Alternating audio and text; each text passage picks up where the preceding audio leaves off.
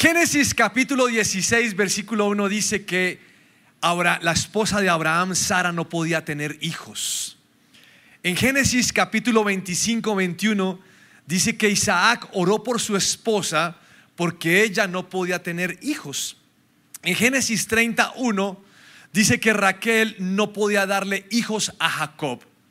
En jueces 13.2 dice que Manoa, un hombre llamado Manoa, no podía tener hijos porque su esposa no podía quedar embarazada. En primera de Samuel 1.5 dice que Ana recibía una ofrenda de parte de su marido y le daba una buena ofrenda porque el Señor no le había dado hijos. Y en Lucas capítulo 1, versículo 6, dice que Zacarías y Elizabeth eran los siervos de Dios y tampoco podían tener hijos. Y dice la Biblia que Elizabeth no podía quedar embarazada y además dice que los dos eran ancianos. Pues en el año 2018 el Centro Colombiano de Fertilidad y Esterilidad dio a conocer unos datos muy interesantes con respecto a Colombia. Y entre esos datos decía, mire, el 20% de las parejas experimentan infertilidad.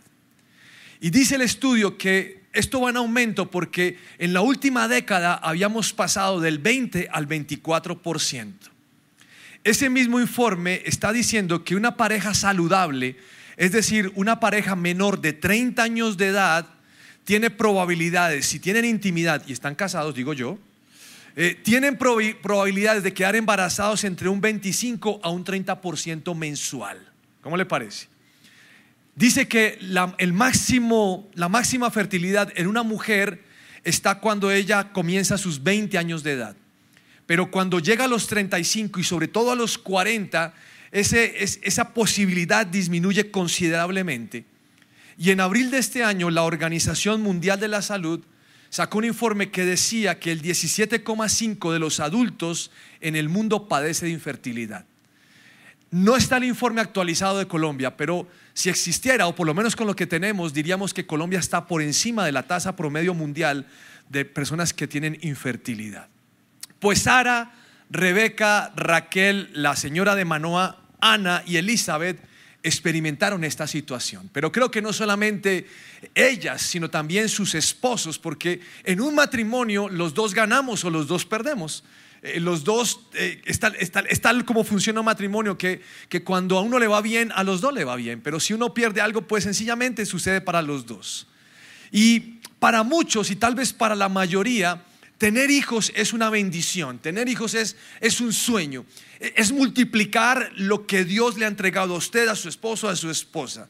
Y, y, tener hijos es además alargar lo que nosotros tenemos, porque tenemos un límite, pero nuestros hijos van a continuar con lo que nosotros seguramente iniciamos. Ahora me encanta porque eh, tener hijos es formar una familia, pero también es formar la vida de ese niño o de esa niña, partiendo de nuestros aciertos y también corrigiendo los errores.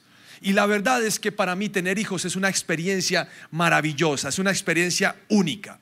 Me he encontrado con que hay gente hoy en día que no quiere tener hijos y yo lo respeto, la verdad. Respeto que no quieran tener hijos, pero sí quieren tener animales.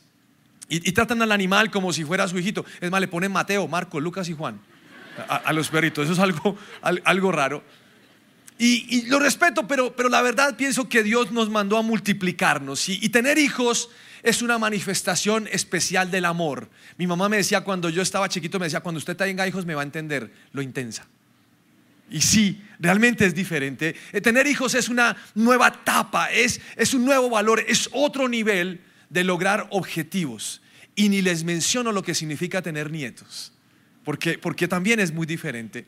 Ahora, entiendo también que tener hijos no es el único propósito en la vida, pero es algo magnífico y destacable.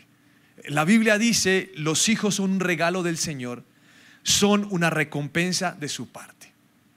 Me llama mucho la atención que esos seis versículos que le acabo de mencionar rápidamente hayan quedado registrados en la Biblia. Y me pregunto, ¿qué tiene que ver Dios con las imposibilidades del ser humano? Y sobre todo me impresiona que hoy en día nosotros vivimos bajo ciertos avances tecnológicos, bajo, una ciencia diferente a como vivían en ese momento. Pero el tema de la esterilidad sigue pasando. A pesar de que hoy en día tengamos más tratamientos, sigue pasando. Y he tenido la posibilidad de hablar con algunos matrimonios y ellos me, han contado sus sufrimientos, eh, sus privaciones. Y, cuando logro entender su corazón me doy cuenta que no es fácil. Y aunque la adopción sea una buena alternativa, porque, porque es muy buena alternativa, algunos hablan con dolor y, sienten que sus sueños están truncados porque no han podido concebir y, que sus oraciones parece que no, no fueran respondidas y tienen cuestionamientos y se preguntan, bueno, ¿y para qué estamos aquí en la tierra? ¿Para qué trabajamos? ¿Para qué ahorramos? ¿Para qué tenemos X, Y cosas? Y algunos han llegado a, a pensar por qué Dios no les ha concedido ese regalo. Y, cuando a veces cuestionan, siempre pensamos que es algo malo, pero la verdad yo me doy cuenta que es el anhelo de su corazón. Y respondiendo a la pregunta de qué tiene que ver Dios con las imposibilidades del ser humano, pues Dios tiene que ver todo. Y en sentido de esterilidad, Dios tiene que ver todo, porque creo que Dios es el único que tiene el poder sobrenatural de hacer que nosotros podamos concebir. Es decir, cuando hay una pareja que no puede, Dios sí lo puede hacer, Dios puede hacer un milagro. Y creo que su deseo es bendecir las generaciones. Pues hay un capítulo especial en la Biblia que es el capítulo 1 del Evangelio de Lucas. Allí ustedes y yo vamos a encontrar dos historias similares, pero con matices diferentes. Como siempre, yo quiero invitarlo a que se meta un poquito en la historia, porque cuando uno lo hace puede comprender un poco más lo que está en esta, en esta situación. Y, yo sé que algunos dirán, bueno, yo no estoy, eh, no soy estéril, tengo, de hecho tengo cinco hijos, qué bendición. Pero, pero quiero que entienda un poquito la, la visión de Dios con respecto a eso. Sí, es que algunos se multiplican mucho, gracias al Señor. Lucas capítulo 1, versículo 6 dice, Zacarías y Elizabeth eran justos a los ojos de Dios y cuidadosos en obedecer todos los mandamientos y las ordenanzas del Señor. No tenían hijos porque Elizabeth no podía quedar embarazada y los dos eran ya muy ancianos. Cierto día Zacarías se encontraba sirviendo a Dios en el templo porque su grupo de sacerdotes estaba de turno esa semana. Y mientras Zacarías estaba en el santuario, se le apareció un ángel del Señor de pie a la derecha del altar del incienso. Cuando Zacarías lo vio, se alarmó y se llenó de temor. Pero el ángel le dijo, no, no tengas miedo, Zacarías. Dios ha oído tu oración. Tu esposa Elizabeth te dará un hijo y lo llamarás Juan tendrás gran gozo y alegría y muchos se alegrarán de su nacimiento. Pues yo quise dividir este versículo en tres partes para que podamos entender mejor la historia. ¿Quiénes eran este par de señores o esta pareja? ¿Qué hacían? ¿Y cuál era la situación? Ahora, un antecedente antes de hablarle de este pasaje es que Lucas comienza su evangelio diciendo que investigó, que lo que nos va a contar aquí es una historia real y que él lo supo porque hubo testigos oculares, presenciales de, la situación, ministros de la palabra, es decir, gente que tenía, tenía autoridad. Y en esa labor investigativa, él se enteró que había una pareja o un matrimonio maravilloso, con un testimonio inigualable, un testimonio anormal, significativo, poderoso. Y es un matrimonio judío que avanzada edad pudieron tener un hijo y está hablando ya, o en el contexto sabemos que es Juan el Bautista, espero que alguna vez lo haya escuchado, un hombre con gran agudeza para predicar el Evangelio, pero la tarea de Juan el Bautista era abrirle camino a Jesús, es decir, el tiempo del Mesías había llegado y Juan tenía que anunciarlo. Entonces, la primera parte es que la Biblia está diciendo que Zacarías y Elizabeth eran un matrimonio santo y obediente. Ahora, no sé usted qué piensa cuando le dicen eso, pero si a mí me dicen, oiga, santo obediente, digo, es un matrimonio con una prenda de garantía. Y es decir, que son percibidos por Dios y por las personas como un matrimonio así. Y cuando vemos en la Biblia algo agradable o algo que es santo, que es bueno, pues doy por hecho que a Dios le gusta, que ellos saben vivir como a Dios le encanta que ellos vivan. Y es inevitable que también piense que si ese matrimonio es así, que son un testimonio en su vida, pues hombre, la bendición de Dios está sobre ellos. Se merecen la bendición de Dios. Y quiero detenerme por ahí por un segundo. ¿Cuántos de ustedes alguna vez han pensado que merecen la bendición de Dios? No levante su mano, no se boletee. Porque muchas veces nosotros somos de merecimiento, ¿sabían esto? Y le podemos decir a Dios, Señor, pero yo veo a todas las oraciones. Eh, yo me aprendí un versículo la semana pasada, Señor. O, o, Señor, yo soy conectado a la iglesia, en el grupo de conexión, bendíceme. Y nosotros todavía tenemos muy marcado en nuestra cabeza que si yo algo hago algo para Dios o por Dios, Él me va a retribuir. siempre pensamos esto. Entonces, si en el trabajo están promoviendo un nuevo cargo o hay, o hay incremento salarial o, sencillamente eh, cualquier cosa sucede, yo digo, yo me lo merezco y tengo que ser favorecido. ¿Por qué? Porque yo fui el domingo a la iglesia. O sea, González no se lo puede ganar porque él ni, ni va a la iglesia, es un desgraciado. Yo soy santo. Y siempre estamos pensando en ese criterio de merecernos. Pero ignoramos que muchas de las cosas que vivimos es por la gracia y la misericordia de Dios. Si a usted le va bien, es por la gracia y la misericordia de Dios. Si está en el proceso, es por la misericordia de Dios. Y quiero que lo vea de esa manera. Ahora, nosotros estamos llenos o estamos marcados por el tradicionalismo. Y es el, si nos portamos bien, va a suceder esto.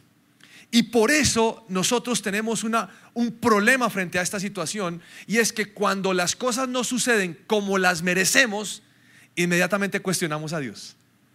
Dios es el responsable porque yo fui a la iglesia. Y si no me ascendieron, digo, ¿por qué no me ascendieron si yo había orado? Y damos por hecho que tiene que ser como nosotros imaginamos. Es el criterio del merecimiento.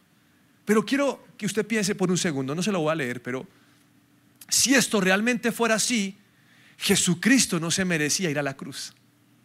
Si esto fuera así, ¿por qué Pablo aguantó las duras y las maduras? O por qué no fue sanado de su problema, que no sabemos cuál es, pero que lo oró muchas veces o tres veces y Dios no se lo quitó. No fue por merecimiento. Estamos frente a un matrimonio ejemplar, pero este matrimonio tiene un gran inconveniente. Ahora, cualquiera hoy, sobre todo hoy diríamos, pues que tener hijos, pues, pues no es nada tampoco el otro mundo, porque estoy sorprendido que hoy los jóvenes no quieren tener hijos. Y es algo para discutir, no, no, no, no alcanzo a tocar ese tema, pero este matrimonio tenía un inconveniente llevaban tiempo de casados, ya están de, edad, pero el no tener hijos para ellos va a significar no tener una descendencia. Y la descendencia es relevante porque tenerla significa que lo que empezó o lo que continuó con Zacarías y con Elizabeth va a llegar hasta ahí. No va a tener alguien que continúe en el camino con, con su obra o con su ministerio. Y todo porque no podían concebir guámbitos, como dicen los tolimenses. No pueden tener niños. Ahora, suena raro que sean un matrimonio agradable a Dios, pero Dios no les conceda el privilegio de ser padres.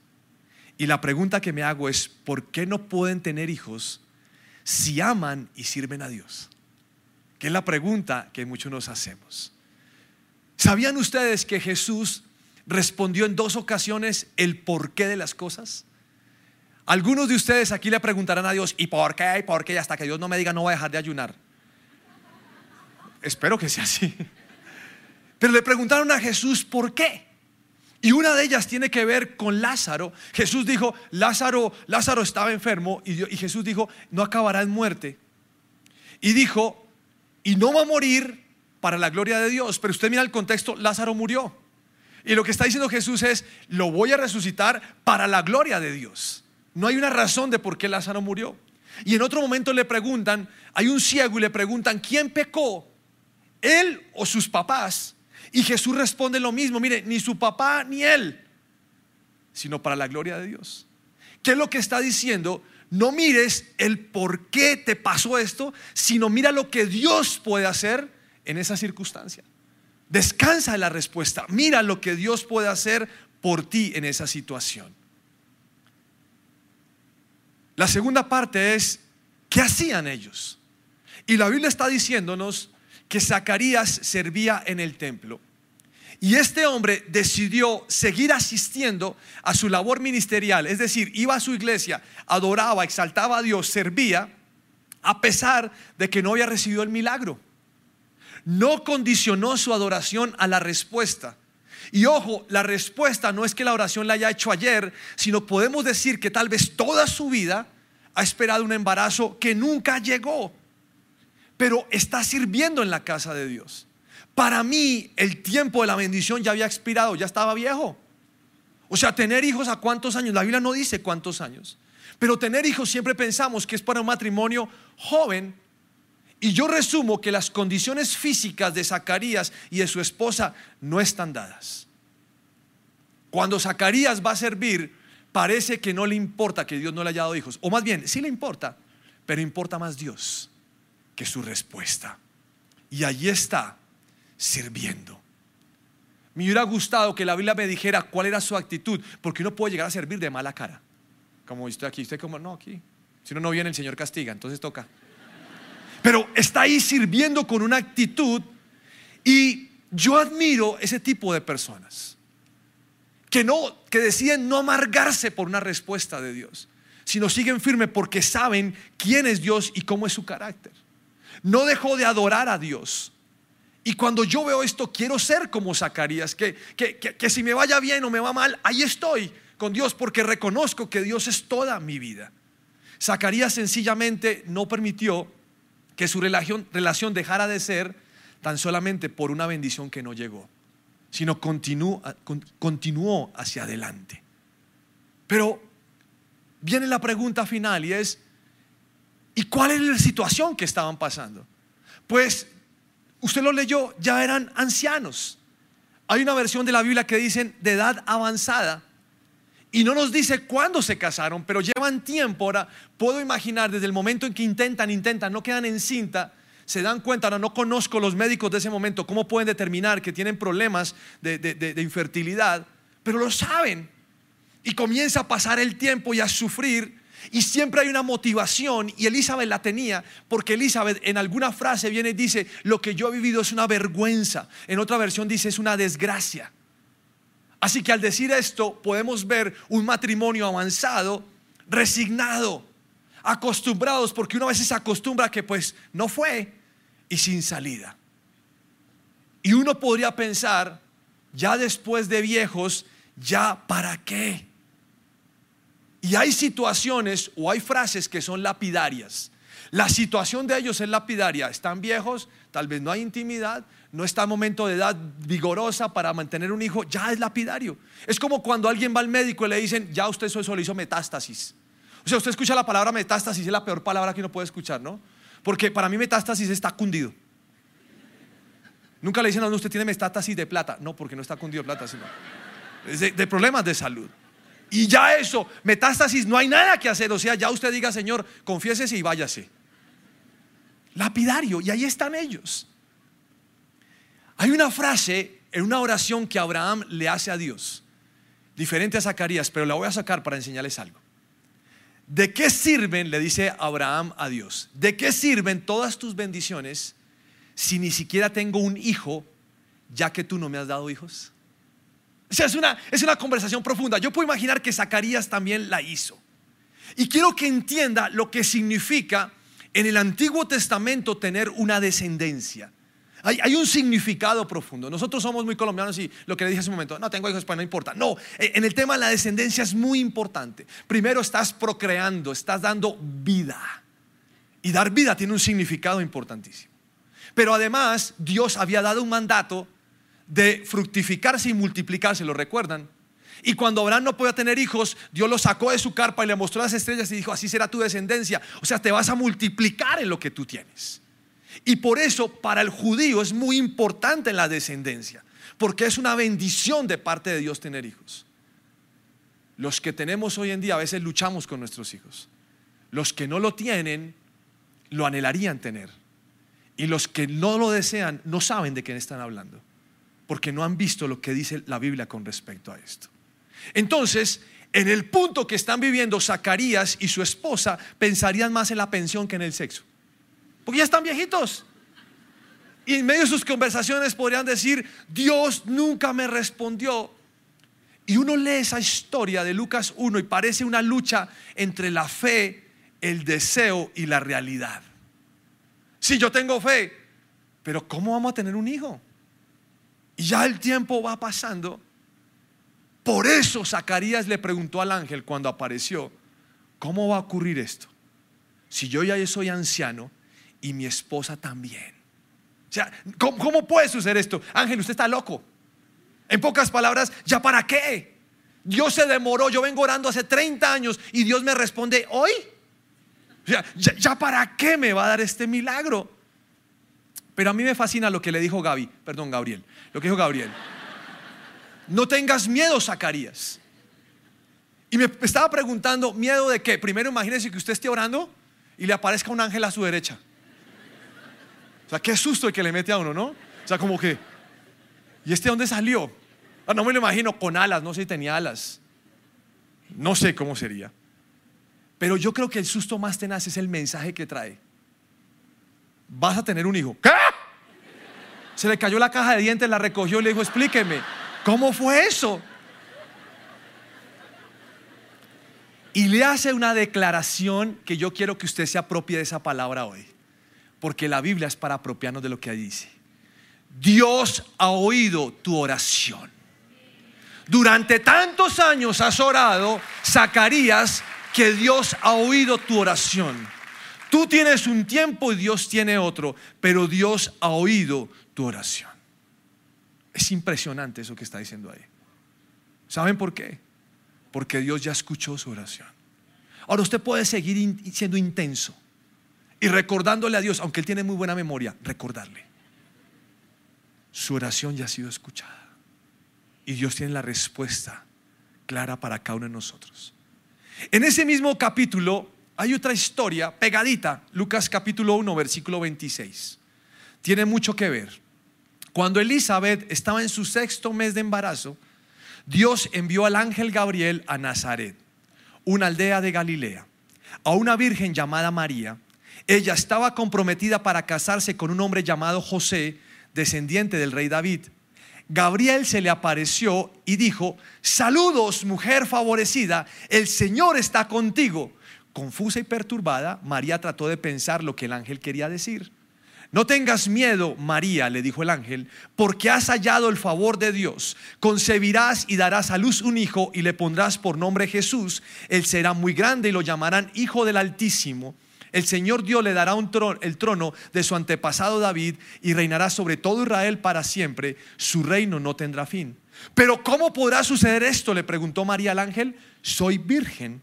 El ángel le contestó, el Espíritu Santo vendrá sobre ti y el poder del Altísimo te cubrirá con su sombra. Por lo tanto, el bebé que nacerá será santo y será llamado Hijo de Dios. Yo no sé si usted a veces ha creído, ha visto cosas imposibles o ha leído cosas que uno dice, esto está muy raro. Cuando uno llega a Lucas capítulo 1 dice, esto está muy raro. Y solo es el primer capítulo, ¿se imaginan en el décimo cómo va uno? Dice, este, este Lucas está llevado. Pero hay un problema allí. Hay una antítesis en ese lugar. Por un lado vemos unos ancianos que no pueden concebir y por el otro vemos a una joven, a una muchacha que no tiene marido, que está comprometida, que no hace, que no comete pecado y va a quedar encinta. Espíritu Santo, ¿qué estás diciendo? ¿Qué es más difícil? Se los voy a preguntar a usted como una votación, ¿listo? ¿Qué es más difícil? ¿Que unos viejos queden embarazados? ¿O que una virgen quede embarazada? Paso, paso. Yo creo que María no preguntaría ya para qué, sino ¿y por qué? Se calcula, algunos historiadores dicen que María tendría alrededor de 12 a 16 años. Más o menos. Y entonces ella pensaría, ¿y la U? Ahora no sé si había universidad en Jerusalén, pero ¿y la U? ¿Y los sueños? ¿Y la hacienda del matrimonio? ¿Y el acoplamiento? ¿Sabían ustedes que hay acoplamiento en el matrimonio? A veces no se demora, ¿no? 20 años y no es acoplado, pero normalmente es menos tiempo. Tener hijos sí está en mi plan de vida, pero todavía no. O sea, eso estará, estará a futuro. Pero nos estamos dando cuenta que la última palabra, ¿quién la tiene? Dios. Y en ambos aspectos da en tiempos diferentes. Ahora, hay un propósito con Juan el Bautista y con Jesús, pero los tiempos son diferentes. A Dios se le ocurrió darle hijos a un par de viejos. Y a Dios se le ocurrió darle hijos a una muchacha joven lo mismo puedo hacer con nosotros. Y no hablo solamente en el sentido de hijos, sino hablo en el sentido de respuestas a nuestras oraciones. La bendición con Dios es que Dios no está sujeto en el tiempo. Pero no dice, Señor, pero ya para qué, no, ya para qué fresco. El año que viene concebirás. Calle esos ojos. Y fuera de eso, se novia con Gabriel. No la entendieron, bien. El de la Biblia que le anunció que iba a tener hijo. Romanos 11:34. Pues, ¿quién puede conocer los pensamientos del Señor? ¿Quién sabe lo suficiente para aconsejarlo? Dios decide. Dos casos diferentes, pero con un tema claro con respecto al propósito en la descendencia.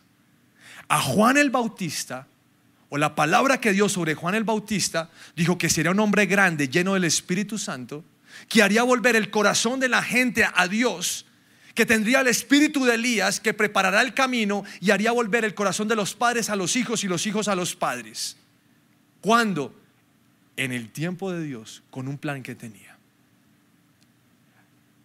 Después habla con María, seis meses después, y viene el plan con Jesús, será muy grande, lo van a llamar el Hijo del Altísimo, él heredará el, el trono de su antepasado David y reinará sobre todo Israel, y su reino no tendrá fin, no tendrá fin. ¿Qué le estoy diciendo? Que los milagros que Dios hace se lo da a usted, pero continúan por una descendencia. Y es lo que Dios está haciendo, lo está llevando a un nivel mayor. Dios desea participar activamente con usted en todo lo que usted hace. Y su deseo es darnos, usarnos. Dios quiere enamorarnos, que, que, Él sea lo primero en nuestra vida, por encima de cualquier cosa. Y eso es lo que veo que pasó con Elizabeth y Zacarías. Una vida sirviendo, enamorados. Pero llegó el milagro en el momento que era. Ahora, estos dos milagros me llevan a pensar en la capacidad que tiene Dios de querer multiplicar. Que recibe una petición, pero a veces sin pedirlo, también tiene planes con nosotros. Y me preguntaba, ¿por qué quedó esto en la Biblia? Señor, cuando lo lea un anciano, ¿qué va a pensar? ¿Que va a quedar embarazado? Doña yo me dijo en el primer culto, esa palabra no es para mí.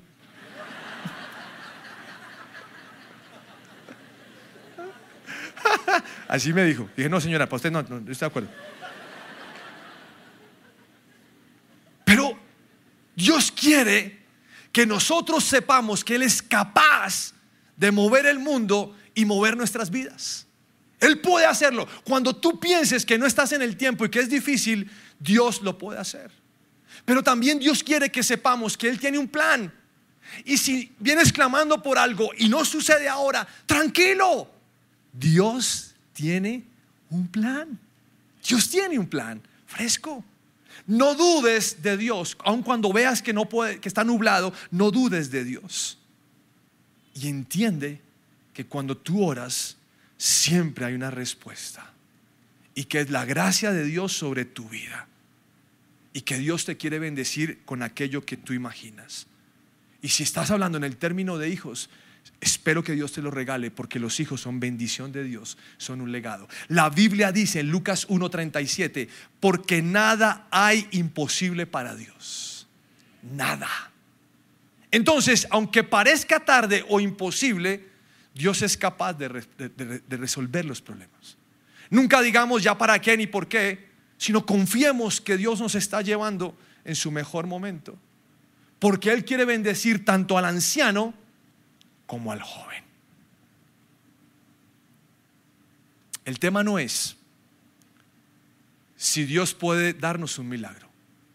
La pregunta es, ¿estás preparado para tu milagro? ¿Estás preparado para tu milagro?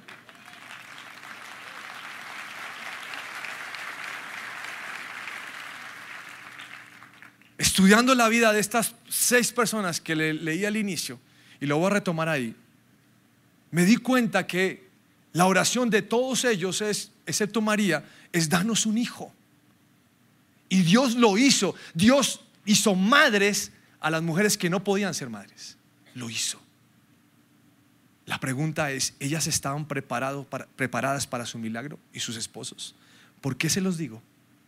Porque Sara tuvo a su bebé a los 90 años.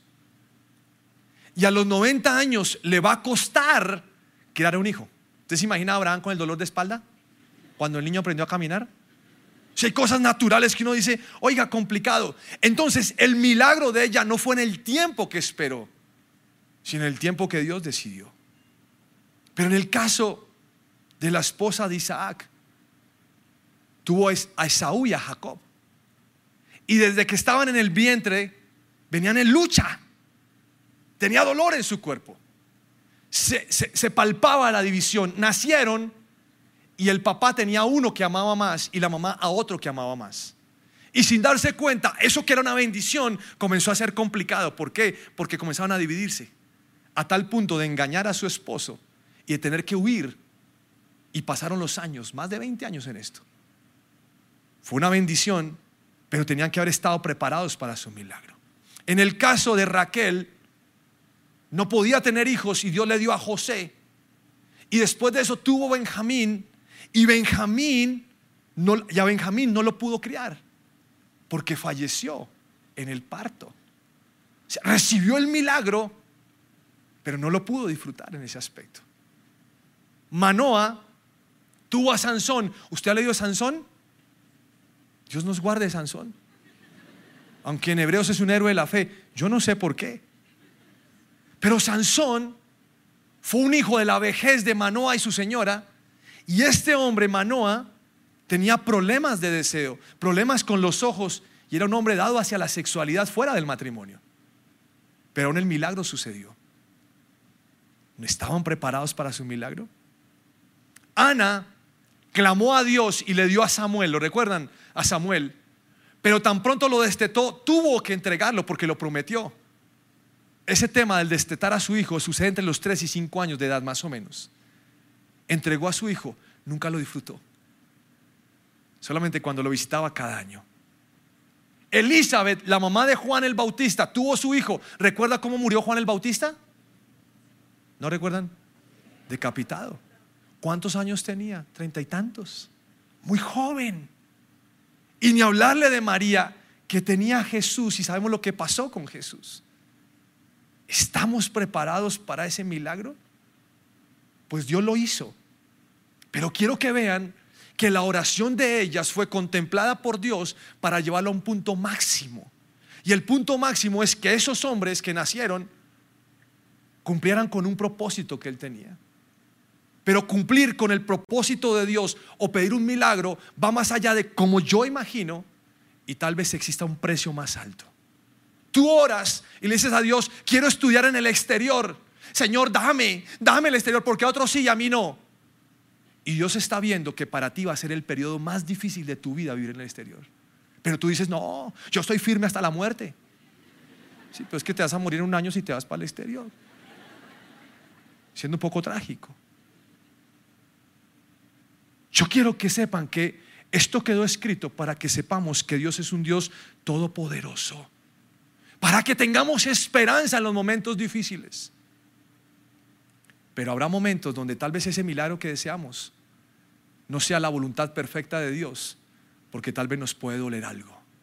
Aunque a veces le digamos, Señor, no importa, yo estoy aquí. Cada oración de Dios ha sido, es y será respondida. Cada oración que le hemos hecho a Él. Y algunos pensarán, ah, me está hablando acerca de esterilidad. Le estoy hablando de todo. Porque ser fértil no solamente tiene que ver con tener hijos, sino ser fértil en todo. Y quiero finalizar con esta pregunta. Creemos que Dios es un Dios que puede darnos esos milagros y vamos a orar por eso. Pero, ¿podrías amar a Dios sin ese milagro? ¿Podrías adorar a Dios sin que te dé lo que le estás pidiendo? ¿Podrías tener buena actitud y sonreír sin que Dios te dé eso? ¿Hablarías lo bueno de Dios sin que te lo dé? ¿O te saldría por allá algo como, uy, un indirectazo para Dios, como, aquí uno orando y... Y no estoy gozando. ¿Podrías adorar a Dios? Póngase de pie, por favor. Muy reflexivo estoy en miércoles, ¿no? Antes de cosas que pasan, la edad.